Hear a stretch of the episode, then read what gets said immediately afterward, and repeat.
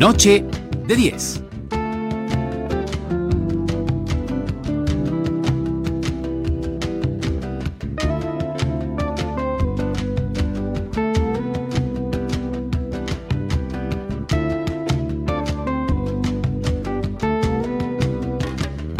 Tambor, tambor, tambor, tambora. Te siento más porque te. Señores, continuamos en esta noche de 10 y bueno, ya como pueden ver en esta nueva transmisión que estamos haciendo frontal hacia ustedes, nuestro invitado ya hasta el medio llegó, eh, Jorge Bonica, director de Semanario El Bocón, de sus grandes columnas, La verdad de la milanesa que me mata, la verdad de la milanesa, escuchar ese programa. Aparte, es un dicho este, muy popular que decimos de toda la vida. Creo que todas las generaciones decimos, la verdad de la milanesa. Decime la verdad de la milanesa. ¿Qué será eso, no? ¿De dónde habrá salido? Capaz que vos sabés. No, Jorge. eh, primero un saludo grande y gracias por la invitación. Es un gusto enorme. A Karina no lo conocía personalmente. Este, a Michel sí, somos bastante bandidos los dos, nos conocemos de mucho De tiempo. Mucho tiempo. Este, Gran aprecio y pero- cariño. Pero es un placer. la ¿Qué, verdad, qué haré yo entre dos bandidos? ¿Qué me espera en este rato de entrevista? Mamita, yo que soy tan tranquila y pacífica. Este. Jorge, eh, bueno, hablar de esto ya lo hemos hablado, pero bueno, tratar de, de ponernos un poco en, la, en el tema de la palestra pública. ¿Cuándo nace esa pasión por el, el periodismo independiente? ¿Nace, ¿Nace con Bonica mismo por un tema de orden familiar, personal? ¿Cómo te introducís Yo en, este mundo? Tengo dos etapas. Una que fui un periodista convencional, este, muchos años, y trabajé en empresas muy importantes. Tuve en Canal 4, tuve en Radio Oriental, tuve en Radio Carve, tuve en Radio Sport, donde empecé.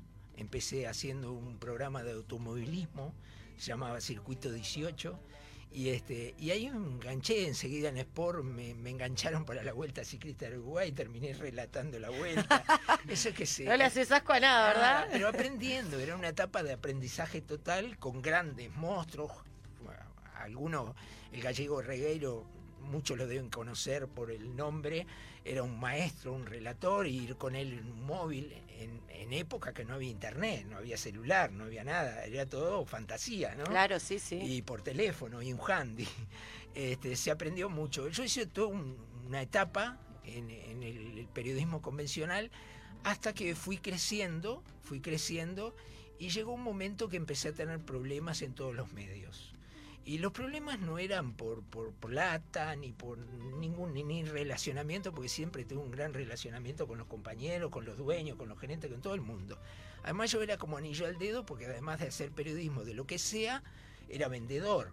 Entonces el, el que vende... Ahí te transformás en totalmente independiente. Exacto. Y en la época de hoy, Jorge, el que no se vende está frito. Ah, Sí, sí, está- Si está no tenés algún contacto, algún clientito, Exacto, exacto. este, Por tal eso cual. Hay muchos periodistas actualmente trabajando que a mi modesto entender, sin ser agresivo, no son periodistas. Simplemente son vendedores que se transformaron en periodistas, ¿no? Por tener Pero, buenos contactos, claro, tal vez. A mí me pasó que yo empecé a ser más incisivo en el periodismo que hacía y empecé a denunciar ciertas Sí. cosas. Y ahí empezaron a echarme. O sea, eh, me pasó... Empezabas a tocar intereses Es- de exacto, orden empresarial, exacto, de orden exacto. político. Sí, claro. eh, A ver, una cosa clara. Yo en Carve conducía un programa. Para mí conducir un programa en Carve era tocar el cielo con las manos. Y sí, claro. Imagínate, yo de chiquito escuchaba Carve, Monte Carlo, Carve. eh, Esta eh, es la opinión de Radio Caro. esa- eh. para mí era fantástico. eran un clásico, ¿no? Sí, sí, sin Sin duda. duda. Y llegar a conducir un programa fue maravilloso. ¿tá? Y con éxito, bien vendido, con las mejores empresas. Y además se me abrió un espectro social, inclusive me, me invitaban de las fiestas de la diplomacia y un montón de... Yo estaba en, en la cima, feliz de la vida. Y bueno, se me ocurrió hacer una denuncia en el programa, en vivo, eh, contra la UTE. Yo denunciaba a aquel presidente de UTE ya fallecido, Carminati, Ah, que eh, había hecho una licitación pública por las columnas de hormigón del alumbrado público y había ganado casualmente un sobrino de él.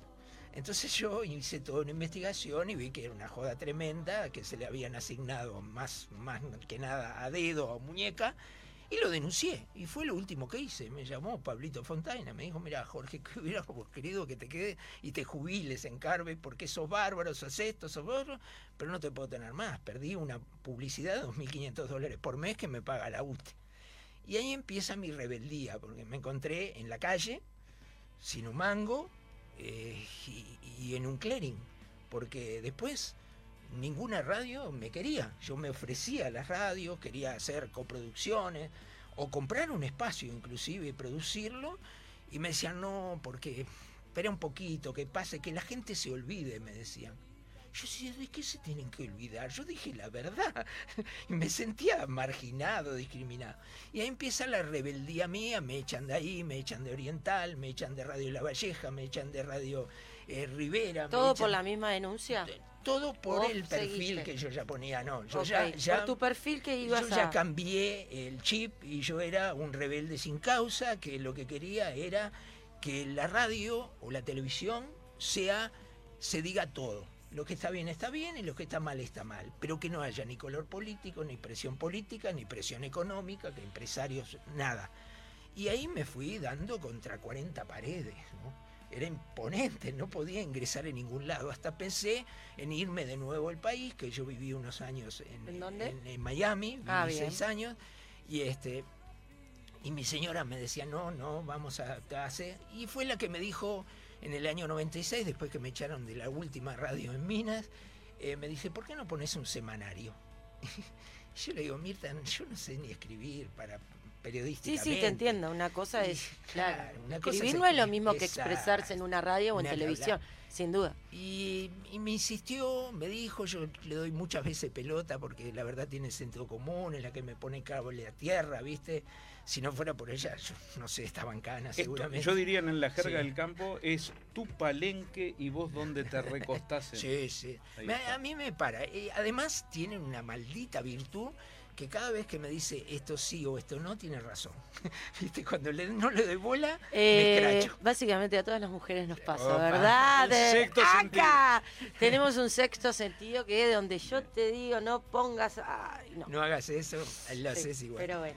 Y la tecnología ha servido mucho porque a medida que ha ido evolucionando el tema de la comunicación, de la radio, la parte de la digitalización de la radio, la tecnología, ha servido para tú mismo generar tus propios medios, tu propio canal de televisión que está en tu casa, que yo conocí Sí, sí, en tu casa.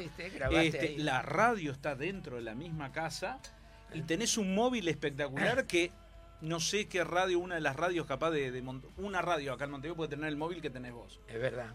Y- Bueno, eso fue... Todo montado ahí. Eh, fue, bueno, en el 96, cuando quedé en la lona, ya no tenía nada que hacer, nace el Bocón. Y el Bocón era un semanario que yo pensé que lo iba a sacar cuatro semanas. Era mi idea y me iba a despachar lindo, ¿no? Porque lo que quería yo es largar el veneno. desahogar. El veneno que tenías adentro que no te dejaban ser justo con la gente. Yo quería que la gente hable, no yo. Y este no, este sí, este colorado, este blanco, este del frente.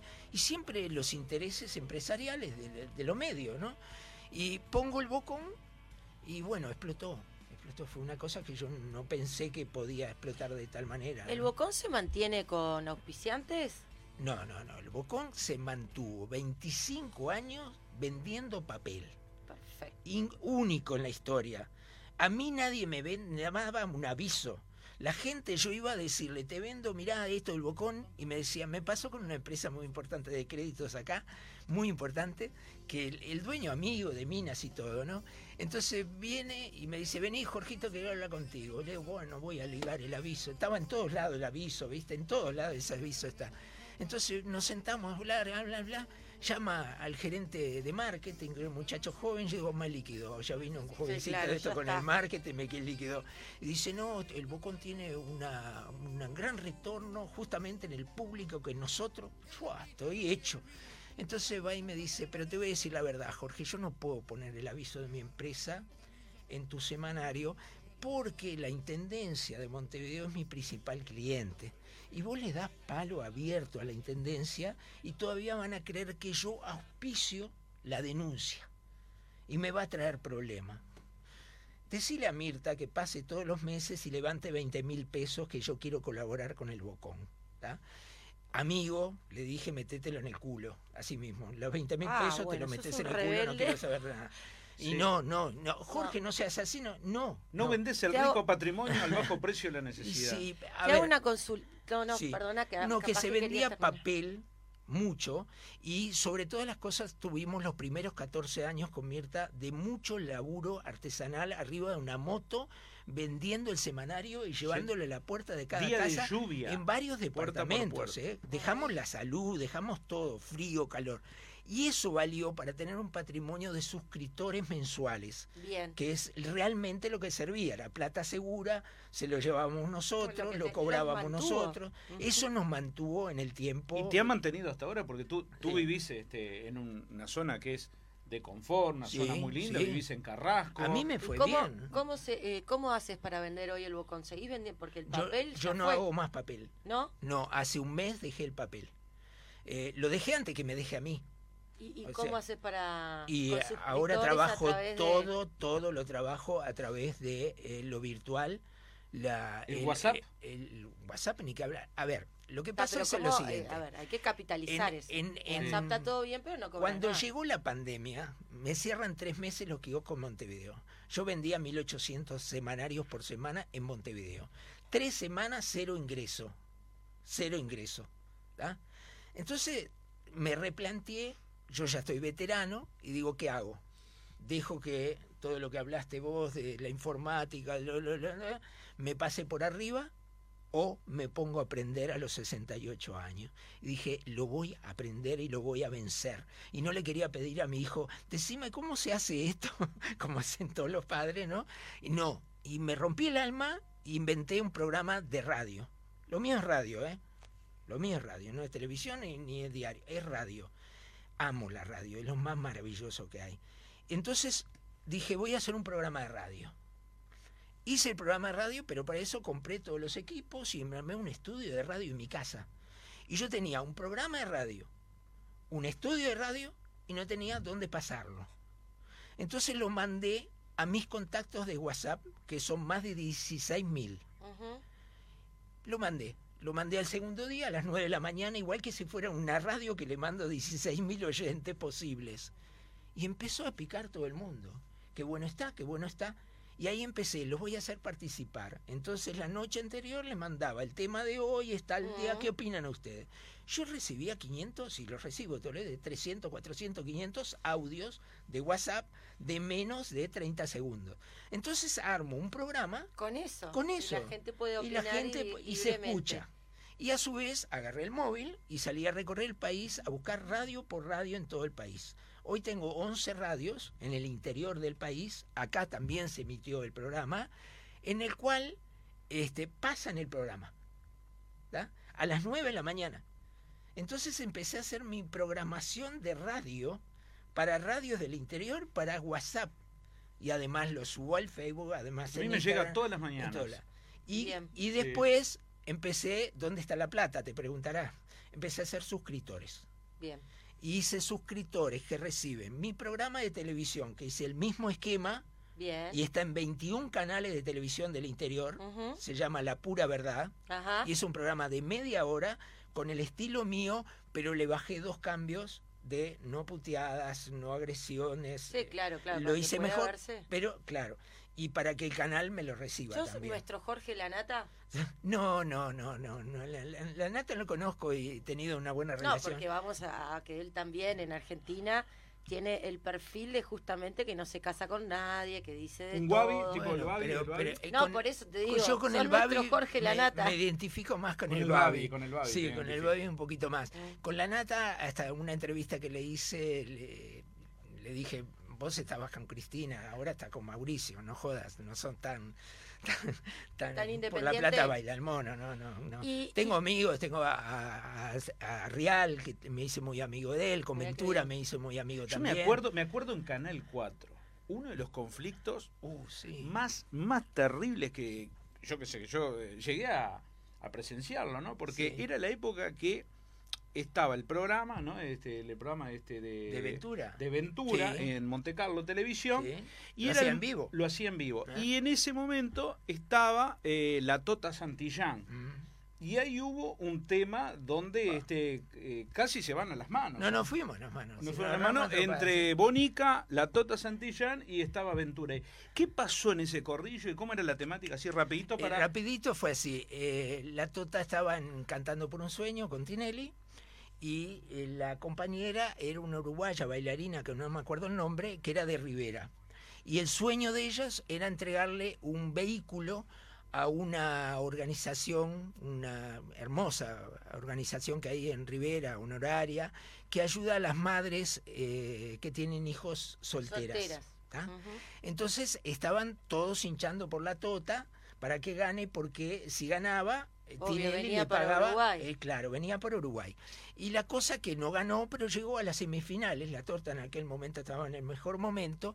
Y cuando queda eliminado, él dice a la gente de Rivera que se queden tranquilos, que la camioneta está entre un grupo de empresarios y yo compramos la camioneta y la vamos a entregar igual. Fue un festejo, yo vivía en Rivera, fue un festejo impresionante con la fundación, con todo el mundo, la tota era lo más maravilloso que era. Pasó un año y no les regaló nada, nada, absolutamente nada, una chantada única. Entonces yo titulé en el bocón Bailando con un chanta y puse la foto de la tota en la tapa. Eso lo recogió Real y lo mostró en Intrusos. Al mostrarlo en Intrusos se armó un lío de la Gran Me 7, no sé cómo acá. Y ahí queda, me invitó a Intrusos, Jorge Real, yo fui a Buenos Aires mismo, y era un debate con la Tota, y la Tota no fue. ¿tá? Entonces yo ahí me, me agrandé y le dije, no le dio la nasta a este, que no sé qué cosa y tal. Y lo que pasa Pero- es que el que calla otorga, Sí, ¿verdad? sí, si, no claro. va, si no Después- se presenta porque se ve que tiene algo que ocultar. Ventura hizo Hay el programa acá, Sí. y Ventura buscando el quilombete, La City, el programa que la hacíamos City, en Monte la Carlo. City. Sí. Y me invita a mí y estaba la tota. Me ¿Y? dice, mirá que está la tota. Sí, no tengo problema. Yo la hablo con él, le doy, no tengo problema. Y cuando llegamos al... a- a- ahí me estaban maquillando eh, para entrar al Ah. estudio, no sé qué, estaba la tota en el pasillo de Canal 4. ¿no? Entonces, cuando salgo, él agarra y me dice, vos sos el que me denunciaste a mí, no sé qué, me empezó a patotear y tenía dos patoteros más grandes al lado. Seguridad de él. Entonces- la tota se te sí. tiraba arriba y te aplastaba. Te aplastaba. Jorge. Y vos sabés que agarró, yo agarré el celular, estaba tan nervioso, digo, este me mata. Agarré el celular y le digo, para, para, vamos a llamar al presidente de la Fundación de Rivera, si hablas con ellos y le das la explicación que falta. Lo llamo y la tota me manotea el celular, se le mete en el bolsillo de atrás y me dice, ahora es mío. Un iPhone que yo había pagado la segunda cuota, ¿no? Una- ahora es mío, me dice. Sí, sí. Y yo ahí, mal, le pego una piña. Eso ahora, fue en el pasillo, en el entre, la- pasillo, entre el estudio al estudio mayor del Y, canal. y le di una piña con toda mi fuerza en la cara Sí, sí. y fue como que no le pasara nada. Y sí, Y no, no. Nada, ni se movió, ni se movió. Y ahí saliste Y- corriendo. y dice, "¿Qué- qué- ¿de qué hago ahora? Y empezó él a tirar unos manotazos y yo también, lo que podía, y no sé qué, entre cuatro o cinco llegó Ventura y se terminó, pero anduvimos en el suelo, ¿eh? Anduvimos en el suelo, un desastre. Y el programa en vivo, teníamos que ir los dos al vivo. Ay, por Sí, sí. Entonces entra la tota, primero lo, lo- lo presenta Ventura, entra la tota, se sienta a la mesa, Todo escuajeringado, los dos. todo, todo. Y después me invita a mí. Cuando Ventura me dice, sentate acá, era... Ya al- había, perdón, al lado. perdón, perdón. Vamos a recapi- un poquito hacia atrás. ¿Recuperaste ya en ese entonces ya el celular? Sí, sí, el celular yo lo... eh, Ventura Lo- me lo trajo. Ah, te lo digo. Ventura vino y me dijo, acá tenés el celular. Entran los dos, ¿sí? Y ent- entró el primero, estaba sentado, estaba haciendo... Y después Ventura se paraba y hacía una, una presentación de otro invitado y entro yo. Y cuando paso por al lado de la tota, eh, Ventura dice, Jorge, ¿puedo pedirte que les des la mano? Yo le digo, no le des la mano al gordo de mierda este. ¿Al Al aire, aire? en vivo, sí. Ay, ¿Qué decís vos que sos un gordo de mierda, que no sé qué pensás? Yo, una calentura que volaba. Y seguían ahí las piñas. No, y Ventura, pará, sentate allá, y después nos sentamos separados y tuvimos una discusión fuerte, pero con nivel. ¿ah? claro, sí. Y el final del cuento, el final del cuento, que yo pasado cuatro o cinco años, Sí. me voy a, a pasear a Mar del Plata, y voy con mi señora caminando por la peatonal de Mar del Plata, en el teatro estaba la Tota, y él en la puerta regalando entradas, haciendo Sí, promoción, me ve y me dice, Bocón, vení, vamos a tomar un café porque quiero tomar un café contigo. Mirá vos. Y termino tomando un café con la Tota y mi señora. Y, y él pidiéndome disculpas y me dice, tenías toda la razón del mundo, yo me equivoqué, lo que pasa que me desmanijé, dije, la camioneta está, nunca pensé que le íbamos a tener. Esas Sí. cosas, este. Qué grandeza, ¿eh? Qué de grandeza. muy grandeza bien, y también son de, de crecimiento de las personas. Eh, lo bueno de las personas es evolucionar. Hay personas que se quedan en siempre en la misma. Este, y lo que está bueno justamente es evolucionar y creo que un poco es lo que lo que hizo la Tota. Si querés lo hacemos eso en el bloque que viene y Bien. dejamos, porque hay que ir a la pausa para. Bien. Y dejamos una pregunta para, para después del corte, Mitch. Dale, me encantó. Me gustaría saber, Jorge, en la actualidad en televisión tenemos un programa que dice eh, que todo se sabe, ¿no? Que es el de Nacho, ¿no? Que es un programa que hace permanentes denuncias también. Me gustaría conocer tu opinión, ya que está en horario central, en Canal 4, hace muchos años que está en el medio. Es muy criticado, muy querido, muy amado. Es como, quería sa- que conocer desde tu punto de vista como periodista independiente y que también sos de denunciar, ¿qué opinas? Dale, vamos a la pausa y enseguida volvemos en Noche de 10. Ya volvemos. correr sin poder llegar a ningún lado. Producciones D10. Una empresa con más de mil realizaciones a todo nivel. Espectáculos, actividades artísticas, culturales, sociales y deportivas. Y toda su cartera de programas dentro del mundo televisivo y radial. Producciones D10. Más de 30 años con producciones de calidad.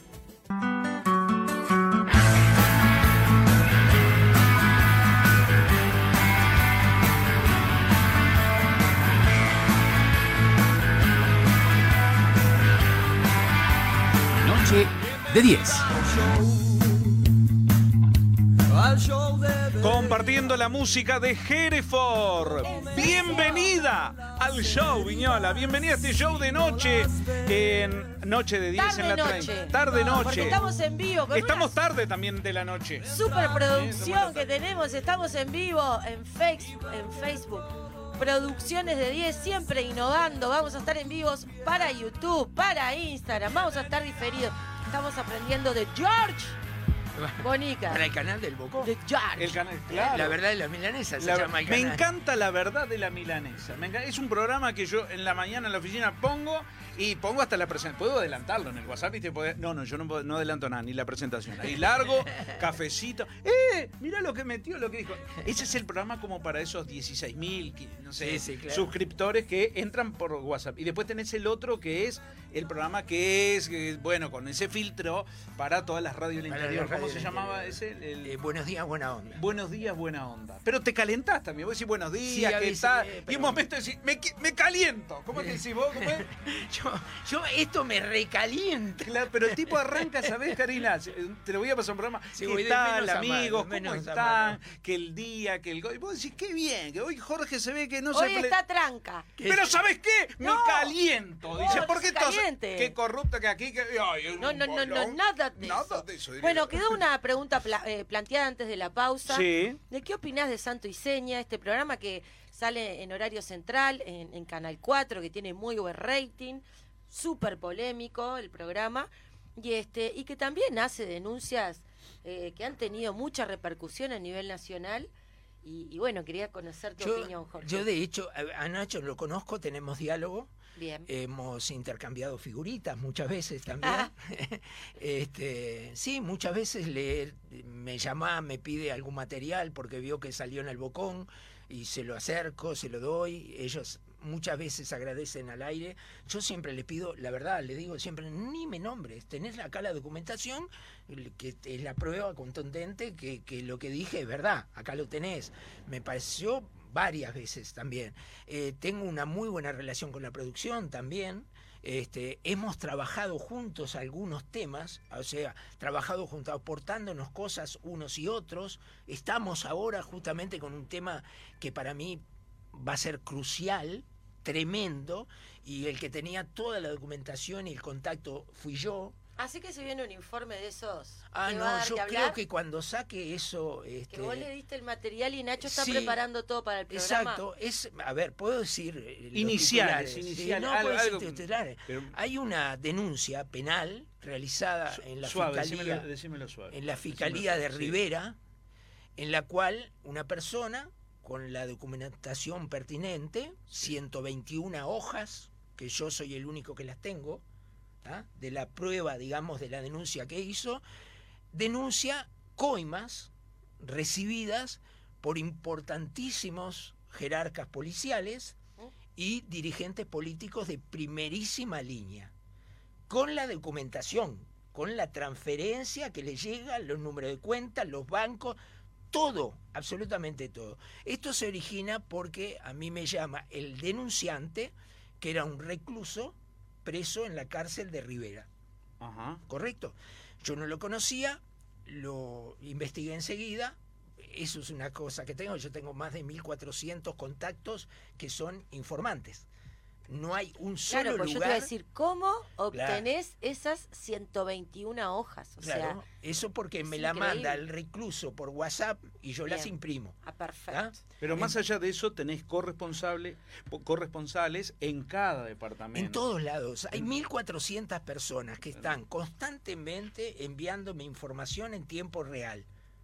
En Y vos tiempo ahí tenés real. que ver que sea Exacto. Chequear, deben de todo. que mi trabajo cambió, Karina. Antes yo salía a buscar la noticia. Y ahora te llega Y solita. ahora tengo que comprobar que la noticia que me llegó es verdad y cómo respaldarme jurídicamente y judicialmente de lo que voy a publicar. Para, para estar cubierto realmente. Primero saber que es verdad, después tener las pruebas contundentes. Y este muchacho me manda eso y yo le hago una nota, lo llamo por teléfono a la cárcel, donde tenía un Sí. celular clandestino, y le hago una nota de 30 minutos donde explica toda la maniobra. Él había participado de la organización de estafadores que coimeaba, supuestamente, por supuesto, a todos esos jerarcas y cómo los coimeaba. Bien, eh, Jorge, esta información, todo este preparado, que es una cocina, lo que nos estás eh, adelantando, que va a salir en, en Santo Iseña, también obviamente a través de, semanario El Bocón. eh, ¿De cuánto tiempo estamos hablando para que esto cuaje, se cierre toda esta información y esté en manifestación pública a través de los medios? Yo la tengo cerrada. eh, ¿Ya tenés toda la información? toda la información y tengo diálogo con la fiscal de Rivera, la cual quiere tener diálogo conmigo. Yo le hice llegar la denuncia a ella, ella citó al recluso, lo trasladó a la fiscalía, denunció, amplió la denuncia, está todo armado. ¿Cuándo sale esto? Eh, yo estoy caliente. sí, vos siempre estás... Pero ¿cómo no voy a estar caliente? Yo le entrego una información que no sabemos si es verdad o mentira, porque vamos a decir, claro, nos vamos a ensuciar toda la gente, y si fue una joda que hizo el recluso, que está preso por estafa. Entonces, hay que tener mucho cuidado. Los documentos están. Ahora, si vos le entregás a la fiscal de Rivera toda la información, él va a declarar, él va a declarar. Si coincide esa declaración pero, de él eh, con la Ya documentación... está. Ah, O sea, bien. ahora, hace siete meses. Entonces yo le llamé a la fiscal y le digo, ¿qué me está haciendo usted? Siete meses dice que mandó un oficio al Scotia Bank y el Scotia Bank todavía no le contestó si esta transferencia es real o es trucha. Siete meses para saber si los principales dirigentes políticos del Frente Amplio agarraban 500 mil dólares de, de coima, ¿no lo podés saber en 48 horas? Claro que lo podés saber. Acá hay gato encerrado, porque si no, no está siete meses la fiscal. A ver, mandé, eh, no me contestaron, voy a ver, Bonica, quédese tranquilo. Yo mandé, mire que voy a actuar con total objetividad, te dice. No, basta, la mandé a la mierda. Chau, así tiene que ser. Bueno, ¿sabes lo que tenés que hacer?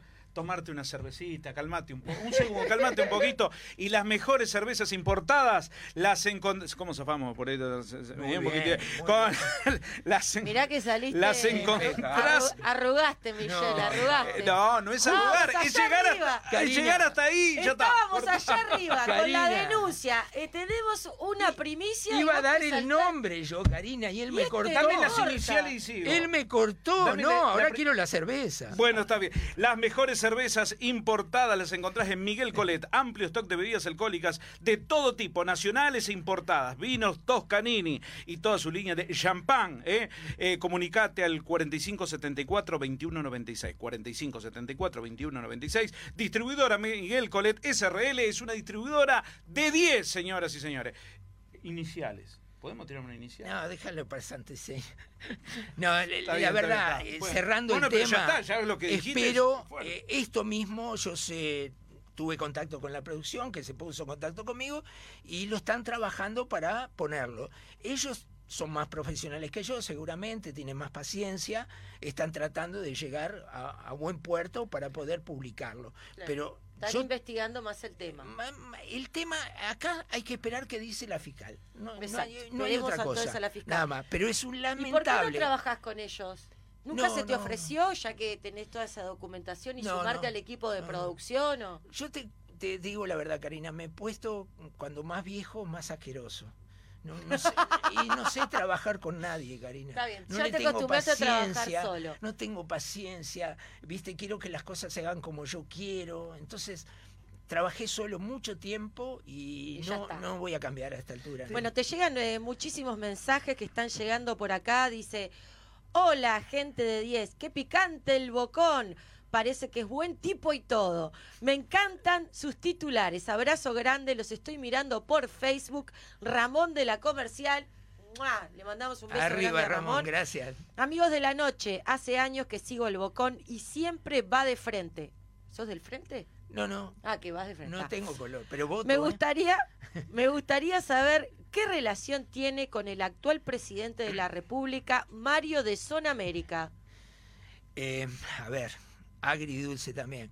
Este, tuve una excelente relación con Luis, creo que es un buen tipo, que está bien intencionado, que está bien intencionado. Eh, me está defraudando en un montón de aspectos, un montón de aspectos me está defraudando y se lo he hecho ya saber también. Estuvimos momentos de muy buena relación, otros momentos muy peleados, muy peleados, muy cruzados tuvimos, pero lo respeto, lo respeto. Creo que llegó a la presidencia porque la gente quería sacar al Frente Amplio mayoritariamente, no tanto que quisiera a Luis Lacalle Pou como presidente, pero llegó, fue inteligente, hizo las cosas bien como las tenía que hacer y llegó. Eh, tiene crédito, pero se le termina. O sea, la pandemia lo jodió, y est- estoy seguro, pero utilizó muy bien la pandemia también políticamente para, para lograr eh, ese crédito Sí, que aún le queda. tuvo, ahora está bajando, pero tuvo una gran aceptación, Tuvo, ¿no? Que grande. Yo creo que a, a ver, niveles históricos, ¿eh? hay, de- hay cosas que no, no tienen respuesta. O sea, nosotros queremos que la gente del Frente Amplio, que afanó, que robó, que coimió, que estafó, vaya en cana. Queremos auditorías, queremos verlos desfilar en los juzgados a los ladrones que durante 15 años se afanaron todo. Y esa fue promesa de campaña. Auditorías externas. Cuando le pregunto a Heber en Carmelo, en una conferencia de prensa, Heber y las conferencias, me dice, lo que pasa que son caras. Ah, no, déjate de joder, viejo. Si tuviste toda la campaña diciendo que ibas a hacer auditorías externas para mandar en cana a los ladrones de la regasificadora de Pluna, pues te puedo seguir todo lo que pasó, todos lo sabemos, y no va nadie en cana. Y son senadores, están sentados ahí en el Senado ganando 14 mil pesos por día. Entonces, hay cosas que te rechinan, ¿viste? Que te rechinan. Yo era uno de los que quería sacar al Frente Amplio. Bárbaro. Quiero sacar al Frente Amplio. Pero quiero el cambio. Y el cambio no vino. El cambio no llega. No llega. La política económica que están llevando es la política económica neoliberal de siempre.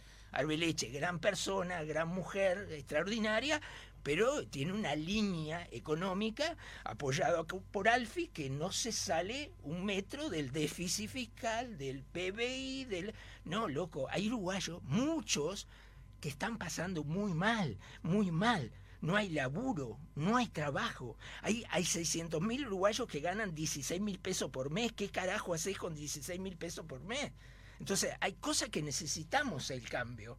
Yo recién, eh, hoy en la tarde, antes de venir para acá, estuve con la Plaza Independencia, que estaba Sí. la gente de las ollas populares. Digo, ¿qué es esto? Sabés que te íbamos a preguntar porque nosotros llegamos y yo llego muy sobre la hora, porque voy a buscar a mis hijas y todo, no importa.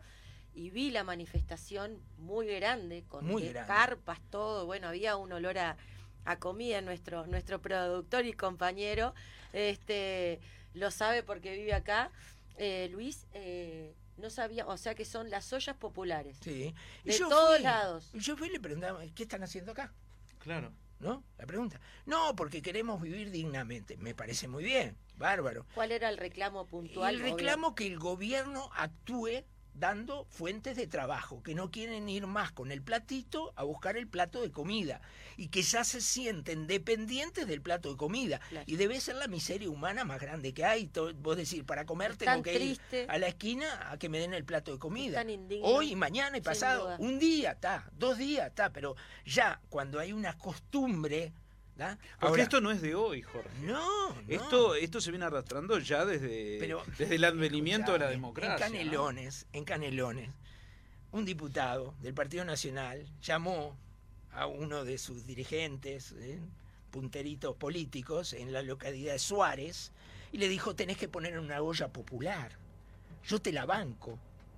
¿Por qué? Y porque no ves que el frente tiene las ollas populares, tenemos que tener una nosotros para el invierno, si no todos se nos van a ir para el frente.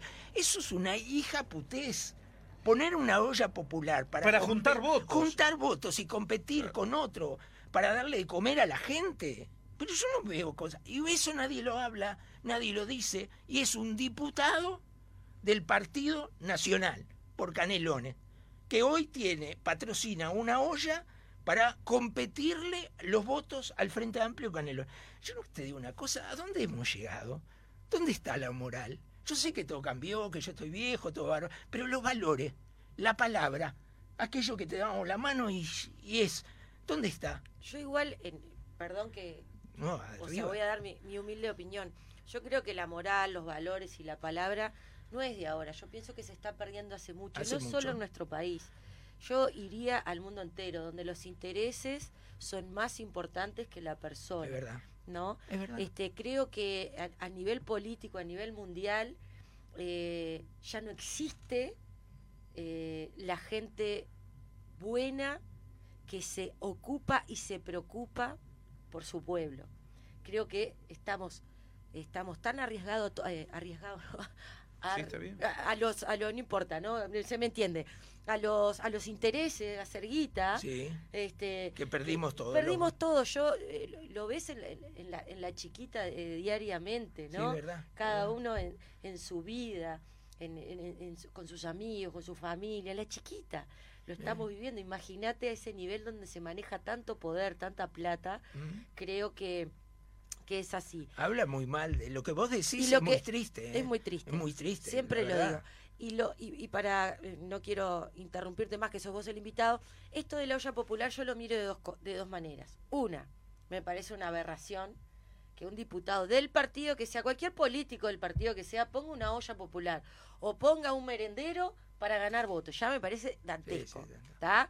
Sí, no, me, no quiero ni saber ni quién es, porque no me lo quisiera encontrar por la calle. Punto. Ahora, por lo menos, todos los que van a comer ahí tienen un plato de comida. claro, Mirándolo del otro lado, Claro, ¿no, Jorge? Mirándolo del la otro necesidad lado. del plato de comida. Exacto, andás a ver cuántos van a comer y dices, bueno, por lo menos está. Que no es consuelo de tonto, pero cuando estás con hambre, muchacho, dame un platito de comida, sobre todo si tenés Va- nene chico, la tercera y demás. Pero, Karina, vamos directamente al tema. Es el sistema político. exactamente. Es lo que siempre. ¿Quién hace ganar, eh, Jorge, a un político? La clase más sumergida, la clase trabajadora o la que no está eh, trabajando, que es la que necesita algo. Necesita un cargo, necesita un trabajo, necesita comer. Entonces digo, creo que los votos, la mayor, el mayor caudal de los votos de cualquier partido sea que sea, es de la clase media baja baja. Entonces la gente de clase alta ya sabe, va, Mirá, vota, Michel. tiene su dinero. Michel, los políticos han tenido, hablo en general, pero mira que hay muy buenos políticos y hay gente muy Estoy bien intencionada, excelente. Estoy de ahí, ¿eh? Y no sé si no son mayoría los que están bien Yo intencionados. estoy de acuerdo No contigo. El, ma- el mal hace, verdad. el mal hace daño, pero son pocos. Ahora, el sistema político ha acostumbrado a los uruguayos a que dependemos de ellos. Para todo dependemos de ellos. Para conseguir un empleo, para conseguir una, un viaje, para conseguir un... Todo Depende de los políticos. Vos vas al interior del país, que también hay una discriminación tremenda con el interior, sigue la discriminación, y yo recibo respuesta. Por ejemplo, una señora en Mina de Corrales le- me dice, yo voto a los Colorados, Bonica, siempre. Ah, muy bien, bárbaro, lo felicito. Le dejo pasar unos minutos y eh, era una reunión que me habían llamado unas señoras encantadoras que son las fuerzas vivas de Mina de Corrales, ¿no? Entonces me llamaban porque yo estaba jodiendo mucho que que quería que haya una sola elección en lugar de tres elecciones o Sí. cuatro como hay ahora. Decían menos plata, eh, la gente puede votar a este presidente, a este intendente, ta, y ahorramos un montón de plata y todo, y días. Entonces ya me llamaron y me decían, Jorge, mira, nosotros siempre te seguimos, te queremos mucho, compramos el bocón, todo bárbaro. Pero dejate de joder con eso. ¿Por qué? Y me explican muy brevemente. Mira, Jorge, ahora nosotros, cuando son las internas, vienen a pedirnos los votos. ¿Sabés lo que conseguimos? Conseguimos que nos pongan la luz en el estadio, que la teníamos tirada ahí y no nos ponían nuda. Entonces le dijimos, queremos la luz, pusieron la luz. Después vienen las nacionales. Cuando vienen las nacionales nos afirmamos, conseguimos el bitumen en la Para las calles. en la calle principal. ¿Está? Ah, qué bueno. Y estamos rezando que haya balotaje. Para Y- seguir pidiendo. Porque así en 30 días le pedimos el techo del liceo. Y así se hizo el liceo. ¿Correcto? Echa y la ley, después echa la- vienen las municipales que Y ahí Y sacamos algo más. Y son los nuestros, vienen a pedirnos el voto acá para el departamento. Ahí ya le pedimos esto, aquello, lo otro. Y yo le dije, bueno, me dejo de joder, no pido Qué más. manera, eh, posi- qué manera positiva también me gusta de, de ver esto, porque por lo menos consiguieron las cosas. Claro, ahora Vamos a ver te das lo bueno de que esta dependemos situación. de eso. Y la señora que dijo voto al Partido Colorado me dijo, y yo le pregunto, ¿por qué vota siempre al Partido Colorado? Ah, porque le consiguieron la jubilación a mi padre. Entonces yo digo, Ay, Dios. algo tan ignorante como eso, de una señora que quiero tanto, la tengo que respetar, correcto. Pero mirá lo que lograron, que le sacó, le hizo el trámite, porque nadie saca una jubilación, le hizo el trámite que no sabía hacer la señora, y como el padre logró la jubilación gracias al diputado colorado, que en aquel momento toda la familia tiene que votar a los colorados. En agradecimiento. En agradecimiento porque le- o en agradecimiento porque le consiguió el intendente un lugar en el hogar estudiantil en Montevideo a la nena para que venga a estudiar. Mirá, la nena hoy es dentista, si no fuera por el intendente no hubiera podido estudiar porque nosotros no tenemos plata. Por consiguiente, todos a votar a ese intendente de por vida. Eso estamos hablando de ese clientelismo político, ¿no? Que el uruguayo utiliza. Con la plata nuestra, ¿eh? Claro, con utiliza determinadas palabras, Jorge, que es. Yo, eh, pará, pará que yo llamo, ¿no? El- Sí, soy claro. amigo de Fulano, Sultano, Mengano, y ojo, eh. Ojo que si hablo con Perengano. Ya, chao. Chao. Ya, ya está está. todo. Entonces, fíjate. Bueno, tenemos algunos mensajes más. Buenas, me gustaría saber cuántos informantes se llegan a tener en este tipo de plataformas en donde se ve directo, con don- donde se va directo al hueso con las noticias. Un capo Bonica, lo sigo hace años. Bonica no se achica. Jorge de la Guada. Muchas gracias, Jorge, muy amable. Los informantes son ustedes, Jorge. La gente que me quiere y que me avisa y me dice, está pasando esto en tal lugar, o ahora aparece esto. Y muchos me dicen, en reserva. Recién a la última, ahí estaba en el hall de la radio y me llegó, mirá, Jorge, te quiero decir esto. Hay una joda bárbara, esto no lo, no lo investigué, me llegó recién. Hay una joda bárbara que las, hay una empresa que terciariza en el Banco República que tienen las empleadas cobrando 16 mil pesos, pero ellos cobran 80 mil pesos por funcionaria. Y, y entonces le digo, ¿cómo? Dame más, te voy a dar datos, te mando, me mandó el recibo y me dice, mira que es mi hija. No me quemes porque la echan al otro día. Entonces, eso yo ya es trabajo para mí. Yo tengo que ahora hacer pedido de informe, cuáles son las empresas que están terciarizando en el Brow, saber qué, cuánto pagan, pedir los recibos, pedir la cantidad de, que, de personas que trabajan, ir a hablar con esas personas, saber si alguna puede hablar y me puede informar, para que recién después pueda ser publicado y denunciado. Claro, sí, ¿no? te tenés que o sea, los contactos son miles y aparecen en todos lados. En todos lados. Bueno, por acá dice, hola, el mejor programa de las noches, muchas gracias. Dice por acá Jorge Bonica, ¿te intentaron coimear alguna vez? Sí. Siempre me quedó esa duda. Sí. Las presiones sé que son muchas y a veces en estos temas más. Un beso, el chivetero Maragato, le mandamos un beso que siempre está ahí. siempre está. Siempre está. Maragato, Bueno, bueno. contame eso de, Viene- de- de- de Sí, las coimas. coimar, Te sí. llaman aparte, Eh, vení, Jorge, no, no, callate. no normalmente son indirectas, son normalmente ofrecimientos que van a la par de algo, ¿viste? Mm, intereses. Eh, sí, está. Pero, eh, ¿qué pasó? Un día, yo cuento esto nada más, el día que me quiso coimear Luis Alberto Heber. Nada más, no voy a dar el nombre, el apellido, nada más. Luis Alberto Heber. Yo Sí. siempre tuve una relación bárbara con Heber. Puedo decir que somos amigos. Lo conozco de Rivera cuando fue diputado la primera vez. Me cae bárbaro. Y siempre se bancó cada vez que salió en el Bocón. Es un cra. Es un gran conciliador, un tipo bárbaro, un tipo bárbaro. Entonces yo me voy a Rivera a vivir, ¿tá? Y empiezo palo y palo y palo allá. Tenía un programa de radio en Radio Rivera toda la mañana. Buenos días, buena onda. Y era una cosa impresionante. Se paralizaba la ciudad porque lo mío era denuncia y denuncia y denuncia y denuncia. Entonces viene Luis Alberto a casa, que iba seguido, y va y este, un cafecito le sirve mi señora, Mirta, charlamos ahí, y nos dice, che, Jorge, te viniste a Rivera, más relajo acá, che, ¿por qué no te enderezás de una buena vez? Me dice, escúchame, hablé con Tabaré Viera, y podés ser director de turismo acá en, en Rivera. Y Mirta le conseguimos un laburo de administrativa en la intendencia. Fíjate, tenés dos sueldos buenos y todo, te dejas joder con el bocón y hacerte putear como te hace siempre. Me dice. Entonces yo le digo, mira, la verdad me interesa. Y él se enloqueció cuando yo le dije, me interesa. Y mi señora, que me conoce bien, me miraba como diciendo, ¿qué está diciendo este?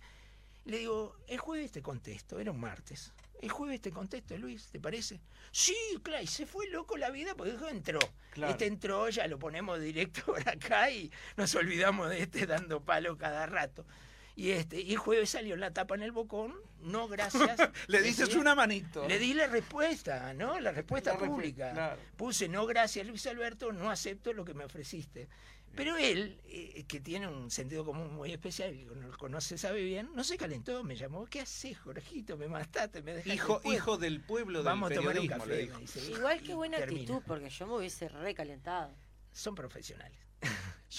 El que se calienta pierde en política, tener la absoluta Sí, seguridad. sí, sí, sí. Ahora se calentó conmigo, estamos sin hablar, estamos en un periodo de, de rompimiento. ¿Querés que lo llame? A tomar un ¿Querés que- cafecito. ¿Querés que lo llame? Luis? ¿Lo llamamos? Yo no tengo problema. Lo Sí, llamamos mirá, en vivo, si a ver, querés, a ver, arreglado. Pasó esto. A ver si es para calentarse o no. Ustedes Ahí me está, dicen. Luis. eh, Ustedes me tenemos dicen. Ustedes me dicen. los- A ver si, a ver lo, lo que le hice es para calentarse o no. A ver. ¿Qué pasó? ¿Se acuerdan que entró a trabajar en el Mides del Frente Amplio de Marina Arismendi el yerno? El famoso yerno que ella dijo es pretendiente, el yerno. Da, quedó pegado. Y lo puso a trabajar en el Mides. ¿da? Bárbaro. Eso llevó a una interpelación de Heber, en la cual habló en la interpelación del yerno. Usted no tiene vergüenza por ir a su yerno a trabajar en el Mides, ¿correcto? Bueno, yo aplaudía con las dos manos, me salía sangre de la mano de aplaudir a Luis Alberto, gusta, puteando te la Marina. gusta. No, es verdad, les puso, ¿cómo va a traer el yerno? Así, sin nada, lo contrató. Bárbaro. Pasa el tiempo, gana el- la coalición multicolor, asume el Mides, echan al yerno de, de Marina. El primero en irse, se le terminó el contrato, nos renovamos. Afuera. Correcto. Y contrataron el yerno de Heber. Sí, contrataron al yerno de Heber. ¿Y qué sabía el yerno? ¿Sabía algo? No, buen tipo, preparado y sabía. bueno, está. Vivía en Italia con la, la hija de Luis Alberto y la pandemia que llegó antes allá los corrió. Se vinieron. vinieron. Y habría que construirle un trabajo al yerno y Heber le consiguió en el, en el Mides. Entonces yo le saqué la tapa así, todo. Y él se calentó, ya me llamó, nos puteamos, todos nos hablamos hace un tiempo, porque se va. Es sí. una linda relación dentro de todo. Sí, entre que ahí, con, amor ahí, y odio. ahí voy a preguntar algo, ¿no? Eh, si, si vos ponés a tu yerno, a tu sobrino, a quien sea, que estudió, se capacitó y crees Yo puse que eh, se- que se No, no, estudió pero también. Más ¿eh? allá de este caso en particular, vos sabés que viene pasando hace años. Sí, sí, claro. Este, Tabaré Vázquez trabajaba el hermano, el hijo, o sea, como te digo, de Tabaré te digo, de, de miles más, o sea, de Todos. los presidentes sanguineros, todos han trabajado, familiares, este, allegados, en fin. Este, los datos más precisos seguramente los tengas vos, pero el pueblo, como yo, que no tengo los datos precisos, sabemos que siempre entran familiares, Siempre, bueno, es parte de... siempre. Yo pregunto, en el caso cuando están capacitados, estudiados para determinado cargo. ¿qué más? Este, ¿Quién más me puede defender la espalda a mí? A mí, que estoy en el poder y que sabés que me van a querer hacer 400 zangadillas para reventarme en la nuca. De mi propio partido, y ni que hablar de la oposición. Si yo tengo a un familiar capacitado, aclaro la palabra capacitado, Sí, sí, sí. ¿tá? con las condiciones para eh, eh, eh, integrar eh, ese cargo y me cuida la espalda porque es mi familia, yo no veo que esté mal. Porque ¿sabes lo que yo siempre pienso? Y soy sincera y lo digo de corazón, me, capaz que me, me salen a matar. Yo tengo a mis hijas. Y mañana a mis hijas les gusta la comunicación. Y quieren trabajar en comunicación. Obvio que le voy a abrir todas las puertas que Claro, pueda. no tengo- Y después venirme a decir que son acomodadas.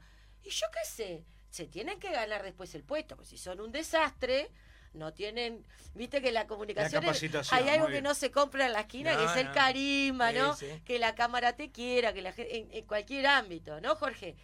Pero ¿y cómo no le voy a abrir las puertas a mis hijas si son lo más sagrado e importante que tengo en mi vida? Yo te lo entiendo, ¿No? pero son dos cosas distintas. Por eso no, por eso- por eso lo te que lo vos estoy decís lo comparto. Por eso te estoy Lo que no comparto que alguien que haya interpelado a una ministra porque acomodó al yerno Después termina acomodando al yerno en el mismo lugar que estaba el yerno de Marina. Claro. Me parece totalmente inoportuno, por decir algo, liviano. Pero eso que yo ¿Ah? te digo de, de los Por de la gente y que te cuida cuando ¿querés un sabés que ejemplo? es medio guerra ¿Querés eso, un ¿no? ejemplo? Beatriz Argimón llevó a la hermana a comisión a trabajar al despacho de ella, que ya era funcionaria pública. Entonces la llevó porque es de su extrema confianza. Yo nunca critiqué eso. Y es la hermana. Además le paga al Estado su- el, el sueldo que ganaba ella en el Banco República. No quiero ir para atrás a ver cómo entró a trabajar al Banco República también. Claro. ¿no? Porque si vamos para atrás en ¿Y los cuadros? que- ¿Vio los cuadros de Beatriz No, bueno, en el? Banco República Los tienen Los cuadros. Los tienen cuadros. que entrar por tienen que entrar por concurso. por concurso. Sí, claro. A mí me pasó Es barato los cuadros, ¿no? 18.500. Yo, hoy me mandaron una información de eh, 80 cuadros hechos por ese autor Sí. y el más caro sale 970 dólares. ¿Y cómo salió? No 18, sé, bueno, no 18.000? sé, no Investigue, Bonica. Escúcheme una- otra cosa, en el final. Eh, tanto investigó periodísticamente, tantos años, pero también le tomó ese gustito al tema de, de la política Sí, y usted fundó un partido, se llama Basta Ya, es verdad. que duró lo, perdón, duró capaz lo que dura un suspiro. No está equivocado. ¿Estoy equivocado en lo que estoy Está diciendo? equivocado. Pero o sigue el partido desde La algún- Corte Electoral la semana pasada autorizó el partido Basta Ya Sí. y estamos cumpliendo con el último requisito, que son 1.350 firmas para que quede autorizado y va a participar, el Basta Ya va a participar. Porque hubo una Eh, a reunión, ver, a ver, el perdón, Basta Ya hubo una reunión, eh, reuniones políticas Sí. donde vinieron de distintos sectores, profesionales y Sí. todo eso. ¿Qué pasó? ¿Se lanzó antes que viniera toda esa No, no, autorización? no. ¿Qué Acá- fue lo que no, pasó no ahí? pasó esto. Yo lo que creí hace cinco años, un movimiento social que se llama Basta Ya. ¿Por qué lo creé? Porque yo dije, hace 25 años que doy palo con el bocón y no logré nada. No logré cambiar nada. Habré dejado expuesto a un montón de gente que no hizo la cosa bien y nada más. Entonces, me rodeé de gente para combatir la corrupción de otro ángulo, de otro punto. No en el periodístico del Bocón, sino armamos un movimiento social que lo integran más de 8.000 personas ¿eh? y que empezamos a pedido de informes, denuncias, a, trabajar. Hicimos el pedido famoso que presenté a, Topolansky, que era la presidenta de la Asamblea, presentamos 12.476 firmas pidiendo la eliminación de la partida de prensa, que era un robo descarado, un delito.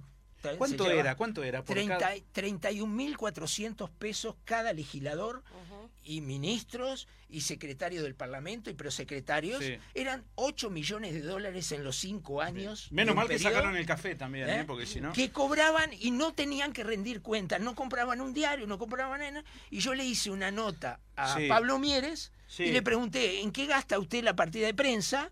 Y me contestó que la gastaba en cosas de él porque era un sueldo encubierto. Me contestó el plan Es increíble. Ojo, pará, Sí. le pregunté a, a Luis Lacalle Pou Sí. en qué gastaba, y lo tengo grabado, ¿Lo tiene grabado? ¿En qué grababa? ¿En qué gastaba en la partida de prensa? ¿Y saben lo que me contó? Lo que Esta, me esta es la última. Esta es la última.